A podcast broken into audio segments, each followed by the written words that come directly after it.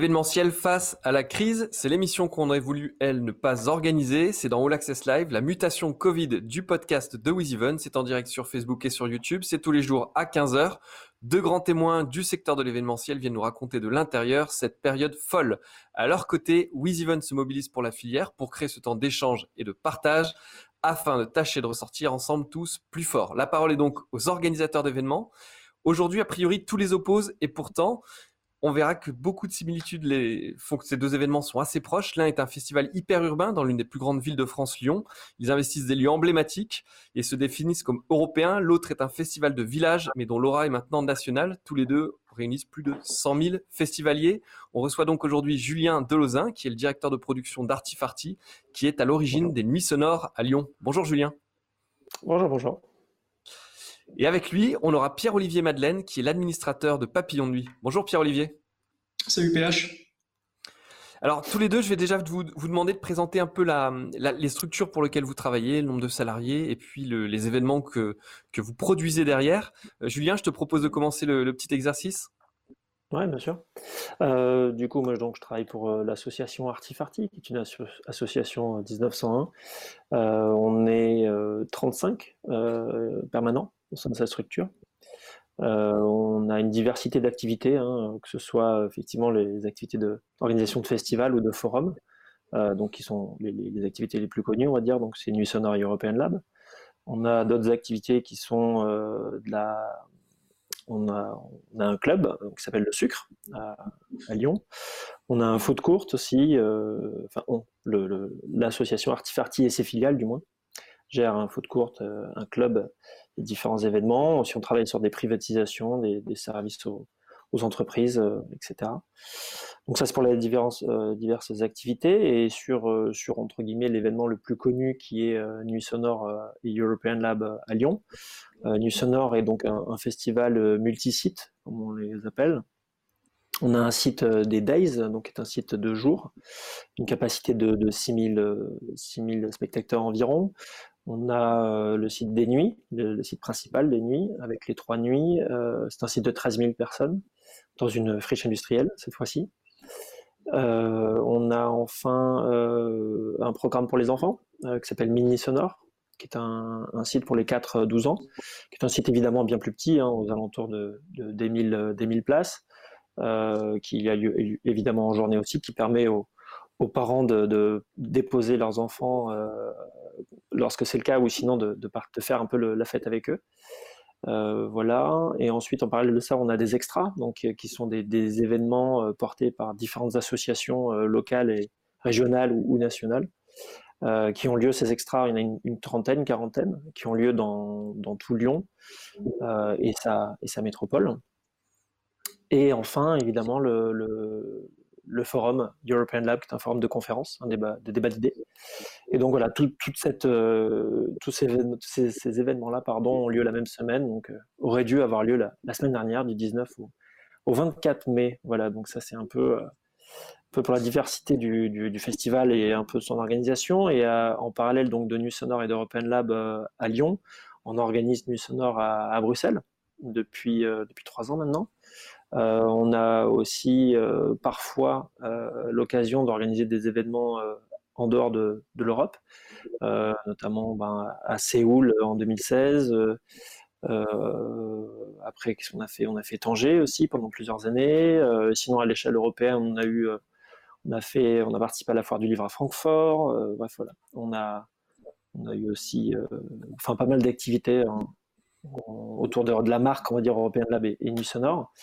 Euh, et, aussi une, de, un autre, une autre étape récurrente, c'est donc les nuits sonores en, Colombie. Voilà.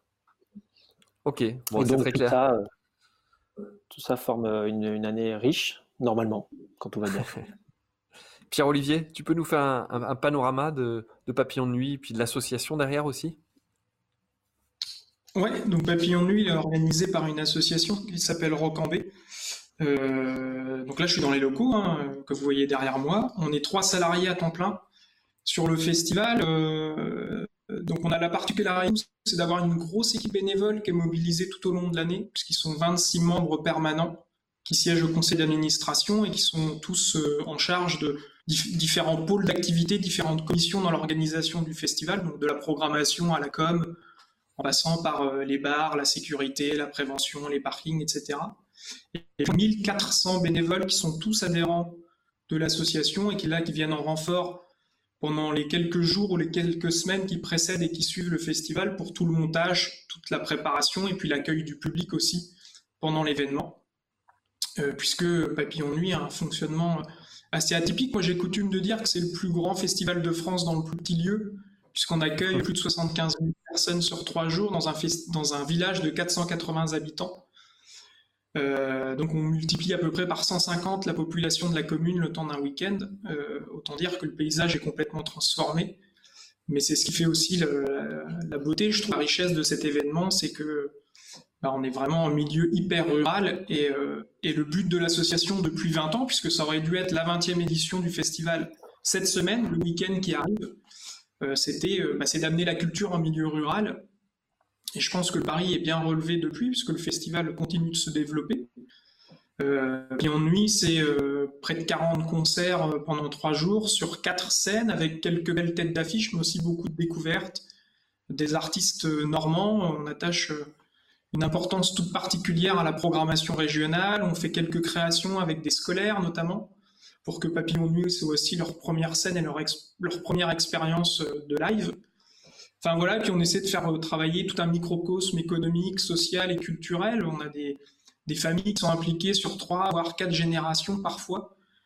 Euh, et, on essaie de travailler au maximum dans, voilà, dans notre région la plus proche possible du festival, avec tout un réseau de partenaires, de prestataires et de fournisseurs. Euh, parce que bah, un événement comme le nôtre, euh, dans une zone qui est qualifiée de zone à revitaliser, euh, bah, c'est pas anodin, quoi. C'est beaucoup de retombées économiques, évidemment, mais c'est aussi tout un lien social et culturel qui se tisse tout au long de l'année, édition après édition, pour faire de Papillon Nuit un, bel événement et un joli rendez-vous pour les gens, pour que au moins une fois dans l'année, pendant quelques jours, euh, voilà, tout le monde se rencontre, toute génération confondue, toutes conditions confondues, et passe un, bon moment euh, tous ensemble en, voyant des beaux concerts. Mmh pour compléter ce que tu dis, Pierre-Olivier, euh, Julien, je t'invite à regarder un, reportage qui est, actuellement sur France 3, qui est en rediffusion. Euh, le titre, c'est Festival quand mon village résiste, et ça dure 45 minutes, et c'est une plongée euh, géniale. Puis ça fait chaud au cœur de voir effectivement toutes ces familles de bénévoles qui, œuvrent sur l'événement et plonger dans les coulisses. C'est un super reportage. ça donne envie, ça, rappelle le manque de, ce qu'on aime, qui est l'événementiel, et puis la création de de, moments de chaleur. En tout cas, c'est un super reportage. J'invite tout le monde à acheter un coup dessus. Ça se regarde et c'est passionnant. Euh, Julien, est-ce que tu peux nous, raconter un peu, parce que l'événement devait avoir lieu la semaine dernière, tu le disais.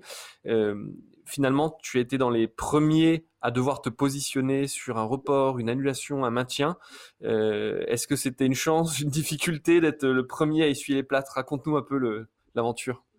Ouais, c'est à la fois un peu tout, tout en même temps. Hein. C'est-à-dire que c'est, un peu étrange de, de, de, prendre ça en pleine poire euh, et d'être euh, et de savoir que ben, l'événement arrive, euh, arrive à grands pas, deux mois après, hein, globalement. On a été confiné mi-mars, on, était, on est mi-mai, donc il, fallait, il fallait réagir vite. Du coup, ce qu'on a, ce qu'on a essayé de faire, hein, le, ben, comme, euh, PO euh, peut en témoigner aussi, on a, fait tout ce qu'on a pu pour euh, essayer de déplacer, enfin voir si on pouvait d'abord déplacer le festival, parce que c'est, comme tu le disais en introduction, on est en, milieu urbain, donc on fait pas, on fait pas que ce qu'on veut. On a, fait attention à voir les disponibilités des sites potentiels avec lesquels on pouvait, imaginer la version report du, festival. donc là, on a eu la chance d'avoir ben, des interlocuteurs disposés à à nous aider et aussi avoir un peu de chance au niveau du calendrier global, culturel de, la ville. Euh, donc on, avait commencé à shortlister différentes semaines. Après, euh, notre direction artistique a regardé un petit peu ce qui était euh, concurrent, si j'ose dire, sur, sur les mêmes semaines, voir un petit peu qu'est-ce qui était le plus intelligent pour nous en termes de placement sur, sur l'échiquier global des festivals d'été, qui, comme on le sait tous, est vraiment est vraiment hyper dense en France, de plus en plus, et c'est d'ailleurs une très bonne nouvelle. Mais euh, du coup, nous étant un festival de, de, de avant l'été, on va dire, de, festival de printemps, c'était un, risque majeur que de, commencer à mettre les pieds dans, les festivals d'été. Donc il fallait qu'on mesure pas mal de risques là-dessus aussi, d'un point de vue stratégique, public et artistique.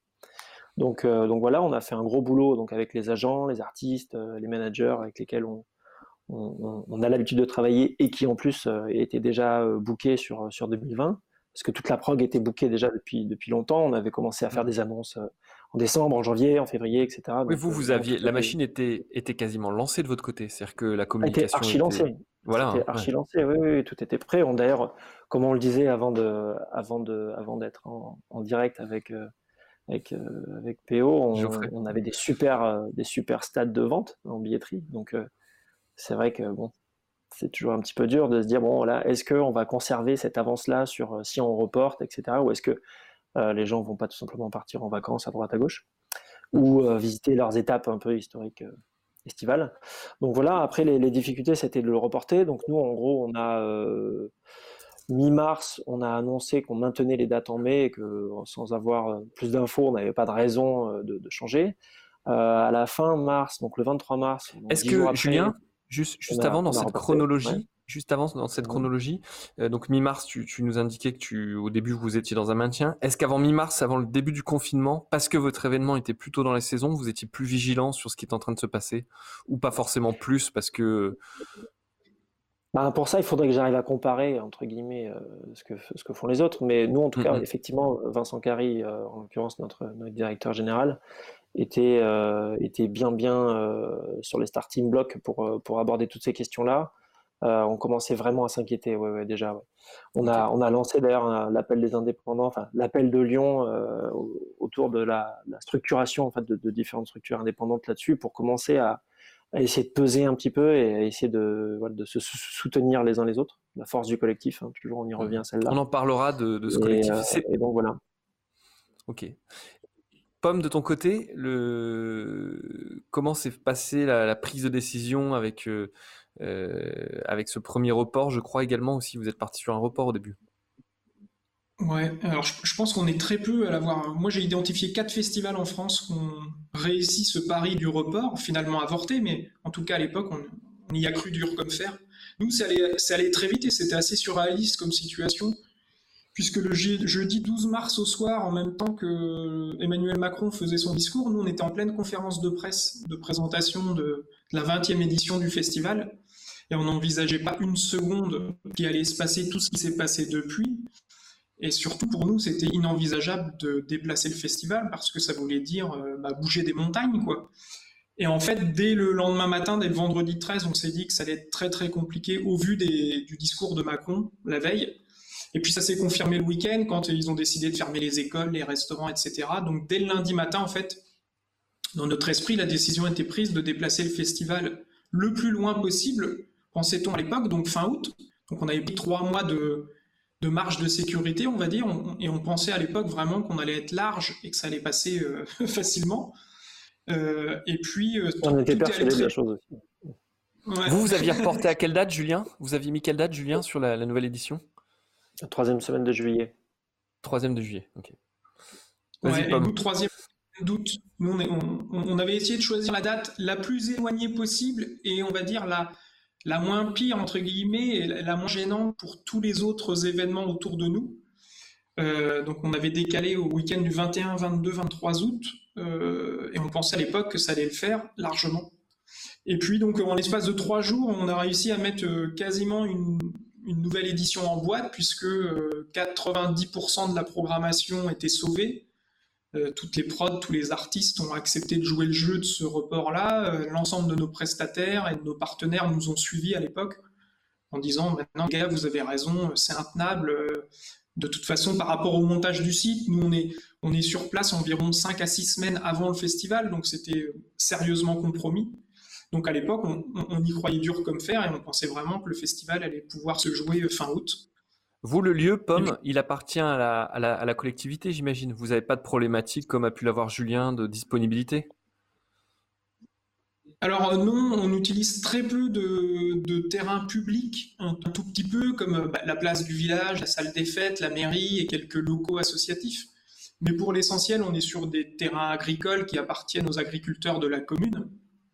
Et là encore, heureusement, ils ont, très vite répondu à notre appel quand on les a appelés pour savoir si c'était gênant pour eux au niveau des cultures et, euh, de leur activité euh, agricole. Euh, ils nous ont dit non, non, il n'y a pas de problème, allez-y. Bon, il aurait certainement fallu qu'on qu'on bouge quelques parkings, mais en tout cas sur le site du festival en lui-même et les espaces d'accueil, tout, était, tout était préservé. C'est aussi cette chance qu'on a eue d'être en milieu hyper rural, c'est qu'on était beaucoup moins dépendant justement d'une collectivité et on avait justement cette souplesse-là. Donc en l'espace d'une petite semaine, ouais, on a réussi à, préparer le report et on l'a annoncé, je crois, le 25 mars, en se disant à l'époque bah, qu'on avait fait le bon choix. je pense que, évidemment, on est très triste et déçu de ce qui s'est passé puisque le festival aurait dû avoir lieu cette semaine. Il fait super beau, il allait avoir un record de fréquentation et tous les voyants étaient vraiment ouverts. Mais en tous les cas, on n'a aucun regret parce qu'on a tout tenté, on a été au bout de ce qu'on pouvait faire. Et voilà, malheureusement, c'est pas passé, mais en tous les cas, on a, on a essayé de sauver le festival euh, coûte que coûte. Ouais, c'est vrai que c'est c'est exactement, c'est exactement, c'est très bien résumé. On a, c'était exactement pareil. D'ailleurs, c'est assez marrant sur les dates. Vous avez annoncé le 25, on a annoncé le 23. C'est, on a, enfin, on a vécu les, on a vécu les mêmes choses, quoi. C'est, c'est, c'est très, c'est très dur de, d'abandonner entre guillemets. Euh, mais bon, au moins, on se sera battu. Ça, on peut pas, on peut pas dire le contraire. Toi, Julien, le fait d'avoir été euh, impacté très tôt euh, par rapport à la date de l'événement, en termes de dépenses, euh, j'imagine que le, choc est plus important que Papillon de Nuit, qui avait peut-être trois mois ou quatre mois devant lui, et du coup des dépenses pas forcément tout engagées? Non, de, ce côté-là, on a entre guillemets, on a, eu cette chance d'avoir d'avoir anticipé un maximum de, parce que c'est de la chance, hein, on ne pouvait pas deviner ce qui allait se passer.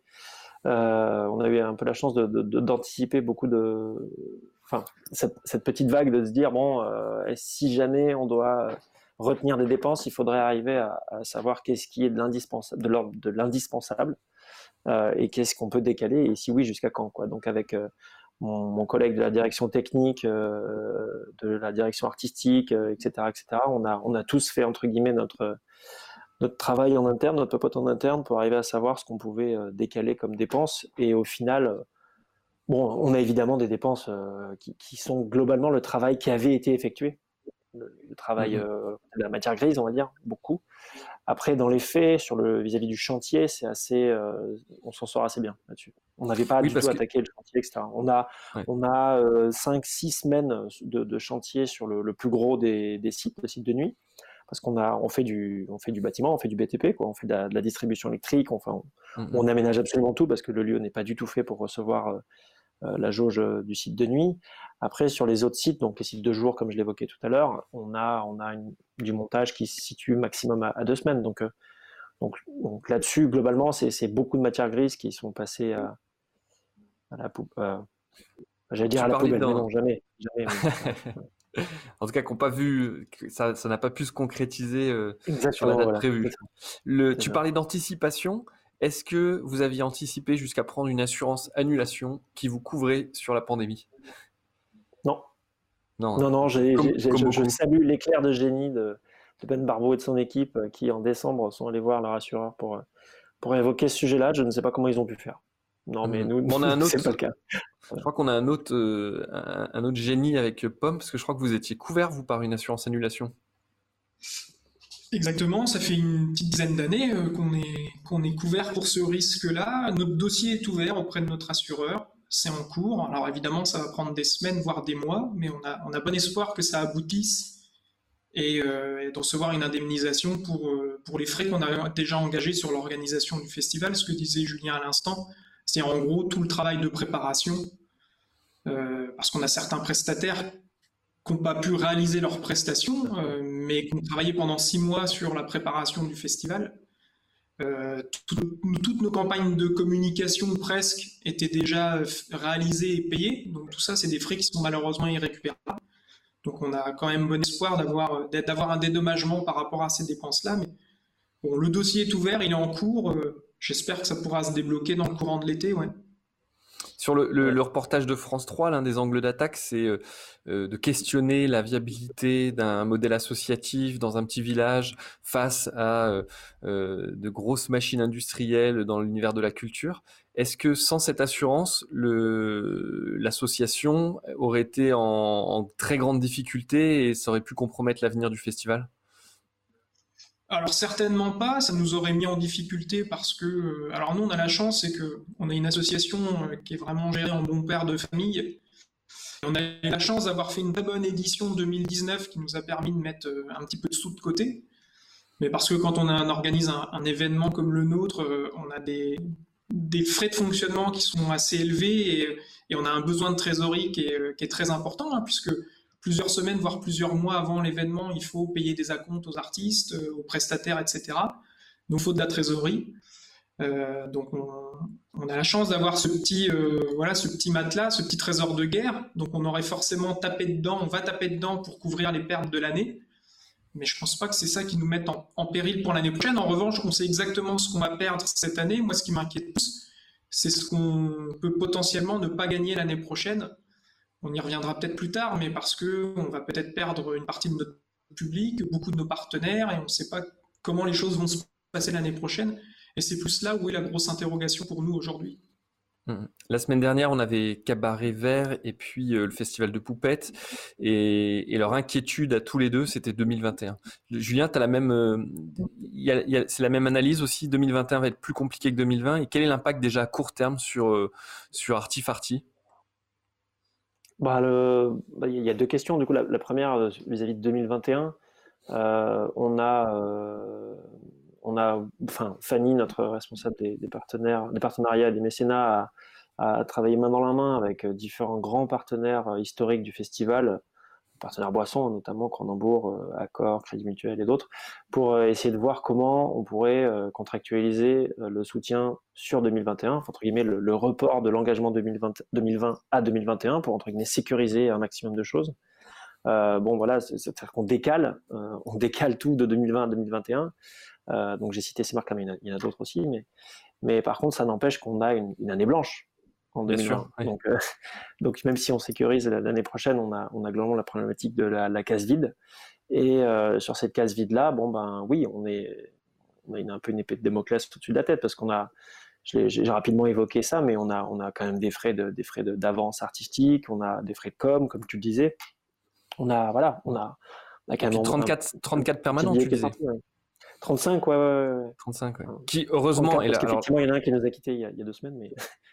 Mais du coup, le, chômage partiel vous permet malgré tout d'amortir le choc sur cette partie-là pour l'instant, tant qu'il est euh, dans sa forme actuelle. Euh, dans sa forme actuelle, effectivement, le chômage partiel est, une ressource importante. Enfin, on a, on a, on a recouru à ça assez vite et de manière, manière évidente. Hein, globalement, c'est pas, c'est pas un scoop comme tout le monde. Après, on a, euh, comme on le disait, du coup, le, maintien d'une partie des, partenaires. on a, on travaille sur. Ça veut dire que tu en as Pardon Julien, tu disais une partie des partenaires, c'est-à-dire que déjà certains vous disent euh, malheureusement on ne pourra pas suivre parce que euh, au-delà de l'affection qu'ils ont pour l'événement, j'imagine qu'ils ont leurs propres contraintes économiques. Exactement, exactement. Euh, je ne vais pas les citer, mais on a, on a quelques partenaires qui effectivement avec la crise ont été affaiblis. leur marché est clairement affaibli, donc eh ben, ils réduisent leurs investissements ou leur visibilité ou leur développement stratégique, on va dire. donc, donc effectivement, ils, ils suppriment la case, la case visibilité événement. Donc ouais, ça c'est évidemment arrivé. Après, il y a, à nous aussi de construire et de, retrousser les manches pour, faire une grosse année 2021. Euh, euh, mais sinon, voilà, comme j'allais le dire sur les vis-à-vis des collectivités, on a, initié, on a amorcé le boulot avec eux d'échanges, d'essayer de, voir dans quelle mesure on pouvait euh, essayer de, continuer à, enfin, à, avoir leur soutien. Euh, c'est vrai que je ne l'ai pas précisé en préambule, mais Artifarty est une structure qui est à plus de 80% euh, indépendante. Donc, euh, donc, donc avec les, ressources de ces événements. Hein. donc sans ça, ben, on n'a on a qu'une petite partie de, de, l'argent, on va public qui, est, qui nous reste à, à, essayer de maintenir au maximum. Euh, Là-dessus, il y a une inquiétude. Comme ça, on aurait l'impression que les, les, collectivités vont au moins maintenir leurs aides pour passer la crise. Là-dessus, autant sur des partenaires privés, ça paraissait logique que le robinet se ferme vite. Sur les collectivités, il y a une tendance de fond, on le sait, mais malgré tout, là, dans ces moments-là, ils en ont besoin aussi pour l'attractivité des territoires, les retombées économiques, non? Bien sûr. Oui, c'est évident. C'est évident, mais après, quelle est leur stratégie? Après, c'est toujours pareil c'est ce qui nous paraît évident, nous, tous autour de la table, euh, n'est pas forcément pour tout le monde. Et euh, ce, serait, ce serait beau d'ailleurs, hein. ce serait plutôt ce serait la paix dans le monde, j'ai envie de dire. Mais euh, non, non, c'est. Enfin, aujourd'hui, les discussions sont, sont, comment dire, sont, sont, installées, on travaille main dans la main, on est, on est en confiance, mais après, on ne sait jamais vraiment de quoi, quoi, demain sera fait et surtout quelles directives ils vont eux aussi recevoir. Enfin, mmh. Moi, je ne peux pas lire là-dedans. Quoi. Vous, Pierre-Olivier, vous avez des sons de cloche sur les collectivités de votre côté? Euh, ouais, alors nous c'est pareil, hein, euh, Papillon Nuit, on est très peu concernés parce que le, festival s'autofinance à plus de 98%. Donc on va dire qu'on est très dépendant de, du soutien des collectivités publiques, mais en tous les cas, celles de notre région, euh, département, région Normandie, etc., maintiennent leurs aides. Les organismes nationaux aussi, un hein, type CNV, SACEM, etc. Donc on va dire que ça met du beurre dans les épinards. Encore une fois, c'est pas ça qui va sauver le, festival, mais en tout cas, c'est de bonne augure. Et puis, c'est un marqueur de confiance aussi. Et ça nous permet de, nous projeter plus facilement sur, euh, sur, les éditions, sur les éditions suivantes, ce qui est beaucoup moins le cas, évidemment, comme, comme le disait Julien à l'instant, pour nos partenaires privés, parce qu'ils sont aussi, eux, impactés euh, par cette crise, et que c'est un petit peu délicat euh, dans l'immédiat de les solliciter sur, sur le festival présent et sur le festival à venir là, en 2021. Bien sûr. On parlait des, des, retombées économiques, de l'impact local. Euh, tu évoquais, je crois, 1400 bénévoles. Qu'est-ce que tu as prévu, Pierre-Olivier, entre maintenant et l'an prochain pour euh, animer cette communauté? Parce qu'il y a un grand vide euh, qui est laissé par, par l'événement et je pense que les gens ont envie et besoin de... Est-ce que vous avez prévu des formats d'événements peut-être plus en interne? Alors des formats non, encore une fois, c'est très compliqué dans la mesure où on ne peut pas se projeter parce qu'on n'a pas de perspective sur l'organisation de spectacles vivants, on ne sait pas, on n'a aucune, aucune date de reprise, on ne sait pas dans quelles conditions, donc c'est très difficile de l'envisager, mais en tout cas, nous, on est généralement très actifs sur le web et les réseaux sociaux et on va continuer de l'être dans les prochains jours puisqu'on est la semaine du festival. Donc, euh, j'invite tous les gens qui nous regardent et qui sont fans de Papillon de Nuit à, consulter les réseaux ce week-end parce qu'on va publier des petites vidéos sympas. Alors, plus sous forme de rétrospective, évidemment, ça va être des images d'archives mais on a aussi ce beau documentaire qui est diffusé la semaine dernière sur France 3, qui s'appelle Festival quand mon village résiste, qui est en, replay pendant encore un mois et qu'on va essayer de faire vivre et de montrer à un maximum de gens pour qu'ils voient un petit peu l'envers du décor et ce qui est vraiment l'organisation de notre festival. Et puis, Quelles ont été les, retombées, Pierre-Olivier, de ce reportage? J'en parlais tout à l'heure, mais quelles sont les retombées pour vous aujourd'hui? Bah, elles sont excellentes. Déjà, on a eu une couverture presse euh, formidable, comme on en a très peu eu euh, auparavant. Tous les grands médias nationaux euh, nous ont suivis. Et puis, évidemment, pour notre réseau local de, de festivaliers, de partenaires, de bénévoles, de prestataires, etc., ça a été très important parce que ça remplacera pas un festival, évidemment, mais ça comble un petit peu le vide. Et puis, ça nous a permis de tourner la page assez vite de cette annulation et de rester sur euh, des images et un message beaucoup plus positif. Donc euh, ouais, ça joue un peu sur la corde sensible évidemment, mais, euh, mais c'est montrer l'envers du décor et puis et puis ça montre qu'on est toujours présent, qu'on est là et que c'est pas parce qu'il n'y a pas de festival cette année qu'il se passe rien. En tout cas, nous on va essayer de proposer, dégrainer au fil au fil des jours et au fil des semaines là tout au long de l'été des petites choses sympas pour notre public. Alors ça sera principalement sur les réseaux sociaux, mais on va essayer de garder le lien sous, cette forme-là. Julien, avec votre public, pareil, vous avez, euh, vous avez des initiatives. Je, crois que vous, avec Artifarty, vous développez un, si je me trompe pas, un catalogue de musique dans le domaine de l'édition numérique. Enfin, donc déjà des contenus à partager, des choses comme ça. Oui, c'est vrai que c'est le sujet. C'est vraiment essayer d'occuper un petit peu, euh, occuper la, place, si j'ose dire, pour communiquer, pour essayer de fédérer encore un public et, être présent. Euh, euh, et, continuer de fédérer notamment les équipes, les adhérents. Euh, c'est vrai que je l'ai pas évoqué, mais on a, plus de 2000 adhérents. Euh, sur Nuit Sonore, c'est 690 bénévoles l'an passé précisément. et donc effectivement, on a, besoin de faire vivre cette communauté-là. évidemment, les, spectateurs aussi, mais, mais les, acteurs du festival, ceux qui le font. Effectivement, je pense que on va, on, va pas résister dès qu'on le pourra à, organiser des événements un petit peu pour l'équipe pour essayer de faire, faire vivre la flamme, si j'ose dire. Euh, c'est qu'on a, on a horriblement euh, peur du vide et, on déteste le vide. Donc, euh, c'est vrai que, comme je le disais en préambule, on a pas mal d'événements qui, qui, jalonnent l'année. Là, l'avenir est vraiment incertain, notamment sur, sur Bruxelles en octobre. en, novembre, on évoquait encore la, la, Colombie normalement. Bon, on ne sait toujours pas si on les fait, si on les fait pas. On discute encore là aussi. mais quoi qu'il en soit, il faudra, il faudra vite qu'on retrouve, qu'on se serre les coudes et qu'on se revoie tous un peu, parce que c'est la, la base de nos métiers. C'est pour ça qu'on fait ça. C'est clairement pour sur ça qu'on fait ça. Sur, sur l'étranger, tu t'en dis un petit mot. Donc aujourd'hui, il y a une édition à Bruxelles qui était prévue à quelle date normalement?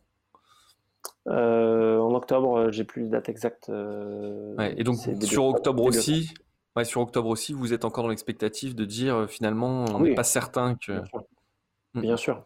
Bien sûr. En plus de quoi, c'est vrai que c'est euh, c'est un territoire aussi qui est qui est pas le nôtre entre guillemets de intrinsèquement. Donc euh, on, discute avec les, les, les acteurs culturels, les, les collectivités là-bas aussi. Il y a il y a différentes priorités aussi qui vont arriver, qui vont être sur la table. Donc il faut faut rester humble dans tout, ça et essayer de, voilà, essayer de rester à sa place tout en étant euh, assez fédérateur. C'est un peu. en parlant de euh, fédérateur, tu, tu, évoquais tout à l'heure, vous avez lancé un, un, un, appel des indépendants. Euh, dans lequel il y a une phrase oui, que, pas, que nous, attention. Vous étiez dans les, dans les, dans les initiateurs, non? Ou, Oui, oui, tout à fait, tout à fait. Mais tu peux nous en dire un petit peu plus? Oui, tout à fait. Bon, après, c'est vrai que c'est, euh, je vous invite à aller sur le, sur le site s'appelle l'appel des indépendants.fr. Euh, il y a, euh, ça a été initié effectivement autour de, d'Artifarty et de, et de nos amis proches, hein, de Transborder et différentes, différentes structures culturelles de, de Lyon. Donc l'appel de Lyon est parti avec 40 structures, puis 70, puis 100. Après, on s'est dit, bon voilà, il y en a eu différentes initiatives à Paris, à Marseille à Bordeaux, etc. Et puis est arrivé le, du coup le, l'envie de structurer ça à l'échelle nationale. Aujourd'hui, il y a plus de 1000 structures co-signataires, donc des structures indépendantes, hein, que ce soit des, tourneurs, des agents, euh, des festivals, des, euh, des, artistes aussi évidemment, des éditeurs, des voilà, parce que vous ne retrouviez pas dans les, que ce soit dans les, vous vous sentiez pas écouté au niveau des ministères ou pas, forcément. On est, on est, indépendant, on est seul, donc on est, on est, on est très peu représenté. Donc euh, globalement, il faut se, il faut se serrer les coudes et c'est la force du collectif qui fera qu'on sera invité autour de la table lors de, lors de la construction des politiques culturelles à venir. Ça, c'est clairement le, la, clé du, la clé du truc, c'est de pas, de pas être balayé du, du, revers de la main. Euh, parce qu'on n'a pas fait de bruit, entre guillemets. Mm, mm. Parce que, le, ce que ce que défendait le Prodis, vous vous reconnaissiez pas forcément dans tout dedans? Il y avait peut-être, vous vouliez avoir votre spécificité, notamment sur l'aspect indépendant? Bah, on a des spécificités claires. Euh, donc effectivement, euh, un syndicat, même qui est, le Prodis, qui est le, syndicat le plus, le plus, le plus puissant, on va dire le plus, le mieux représenté, on va dire dans, le, dans la musique actuelle, sauf erreur. Euh, nous, on n'est pas, on n'est pas adhérent au Prodis. On a on a beaucoup d'amis, beaucoup de connaissances euh, qui sont effectivement euh, dans le produit. Après, aujourd'hui, non, euh, on, a des spécificités et on, aime bien, on aime bien les cultiver aussi. Mhm. Aujourd'hui, là, vous avez, avec cette force, parce que derrière, tu parlais de 1000 structures, un peu plus de 1000 structures qui sont réunies derrière cet appel. Aujourd'hui, vous avez des discussions en direct avec, avec le ministère de la Culture sur des formes d'aide ou de, ou de, refonte un peu du modèle de la culture. Vous vous sentez plus écouté, oui? Bah, disons qu'on est en train de construire, en train de construire les étapes du débat. Euh, globalement, ça se passera cet été si, euh, la réouverture des lieux euh, se, profile comme, on l'imagine. courant juillet, courant juin, courant juillet, etc. Donc différentes étapes, on va dire en local, en région, auront lieu et émanera de ça un, événement fédérateur à, la rentrée à Lyon en l'occurrence. Euh, pour, euh, pour essayer de d'écrire entre guillemets euh, une proposition en différents points sur différents sujets, que ce soit les musiques, l'édition, la danse, le théâtre, les festivals, mais aussi plein d'autres associations, d'autres organisateurs. Vraiment, on ne sait pas tourner autour de notre activité précisément, mais, mais je pense qu'il faut effectivement, ouais, il faut serrer les coudes, sinon on va, on va pas être entendu. Voilà. Et il faut, faut le rappeler que l'industrie l'industrie euh, culturelle. Enfin, globalement, il y a, je crois qu'il y a, pour ne pas les citer, mais il y a un, article sur le Figaro qui est sorti, je crois, il y a quelques jours, qui, qui, euh, qui parle d'une étude qui a été faite sur les, retombées euh, et le, de l'industrie autour de la, de la culture. C'est c'est bon à savoir, c'est bon à souligner. Mmh. Et je pense qu'il y, y, y, a peu de gens qui, qui imaginent aussi le, les, les, le, poids, le poids de tout ça. Donc c'est important de, de, le dire et de le répéter. Et complètement. Bah, c'est le sens d'ailleurs de un peu de cette émission de donner la parole aux, à ceux qui sont derrière les scènes, qui euh, préparent toute l'année ces événements et qui là euh, malheureusement sont un peu bloqués. Pierre-Olivier, c'était la 20e euh, et je crois qu'il y avait beaucoup d'investissements prévus, des nouveautés. Est-ce que elles sont reportées pour l'an prochain ou est-ce que du coup vous allez devoir adapter un petit peu la voilure du fait de cette crise latente? J'espère pas qu'on sera obligé de réduire la voilure. Bien peur malheureusement. Alors elles sont reportées sous réserve des modalités d'organisation du festival l'année prochaine et de notre budget, clairement.